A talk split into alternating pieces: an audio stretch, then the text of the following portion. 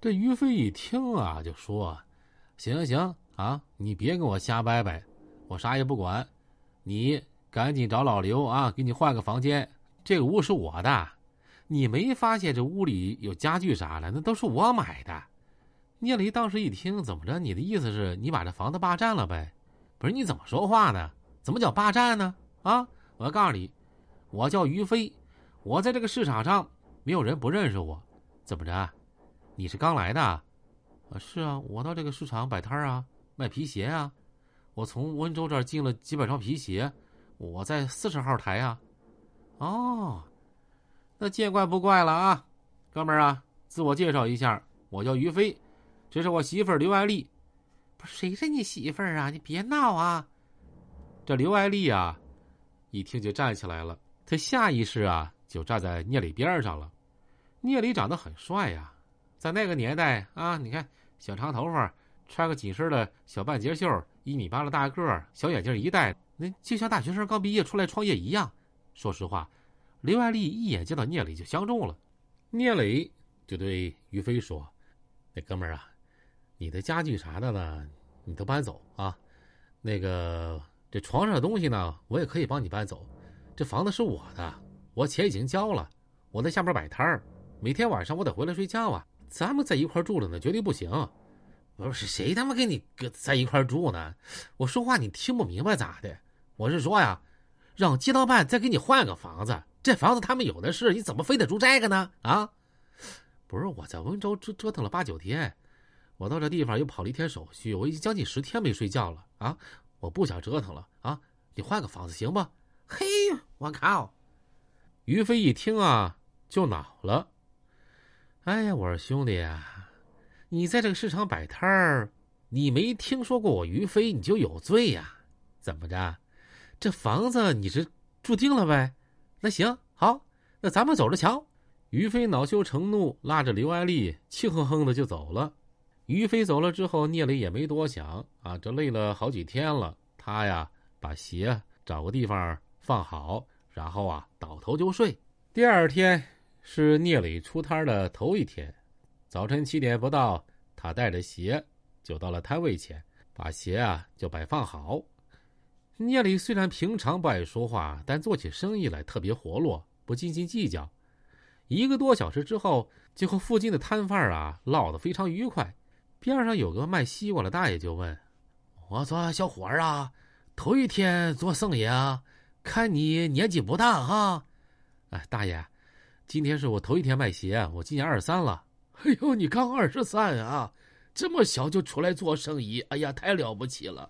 看你还戴个眼镜，这么斯斯文文的，是个大学生吧？不是大学生，我也没上过大学。哎呀，太低调了，太谦虚了。我刚才看你和客户沟通的时候太好了。我做生意好几十年了，我还得向你学习呀。哎呀，这没啥，世上无难事，呃，只怕有心人嘛。早市开张一个多小时，聂磊已经卖出去六七双鞋，一双鞋按照赚十块算吧，六七双鞋能赚六七十块钱了。聂磊就琢磨着，今天早上我卖十双。晚上我卖十双，白天别人都歇了，我不歇。我这一天要是能卖三十双鞋，一天就能挣个三四百块钱这一个月就是一万多。我就带着这钱啊，先回去看看我妈，先把刘叔家的钱还了，干一年就能开个门市。哎呀，就可以做大了。这聂磊正憧憬着未来，边上大爷就说了：“小伙儿啊，收费的来了，咱们每天啊。”都得给他拿五十块钱呢。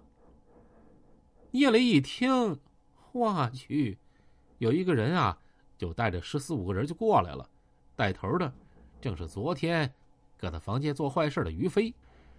来到近前聂磊就打招呼：“那个买鞋呀，这新来的就是不懂规矩。我说兄弟们，看看皮鞋有没有合适的。哎呀，这个温州皮鞋挺好啊，一人挑一双来。”这于飞就说：“一共就剩下十几双皮鞋，一大帮人上来跟抢啊，没啥区别。”聂磊一看，哎，凭什么抢我鞋呀？凭什么抢我皮鞋呀？嘿，那个飞哥呀，这小伙是新来的，他不懂规矩啊。旁边的卖西瓜的大爷就赶紧劝这个聂磊：“小伙儿啊，给飞哥拿五十块钱，快点快点！五十，那是卖菜的、卖西瓜的，皮鞋利润大，得交二百。给你举个例子啊，从温州一块钱一双皮鞋整回来，你都得卖十几块啊！先给哥几个买几盒烟去。”聂磊想到临出门前父母和刘叔刘婶的话，就愣是把火压了下来，到小店儿去买烟了。老板，给我拿十五包，两块钱一包的烟。老板也看到于飞他们刚才发生的一幕，就说：“兄弟啊，于飞他们不出两块钱的烟，最低得是十块钱的。你听我的没错啊，你买十块的，我给你便宜点。你是刚来的，买十五包，我呀。”给你优惠两块钱，十五包一共一百四十八块。聂磊拿着十五包香烟就回到摊位。哎，哥几个抽烟啊，辛苦了。呃，每人挑一双皮鞋吧。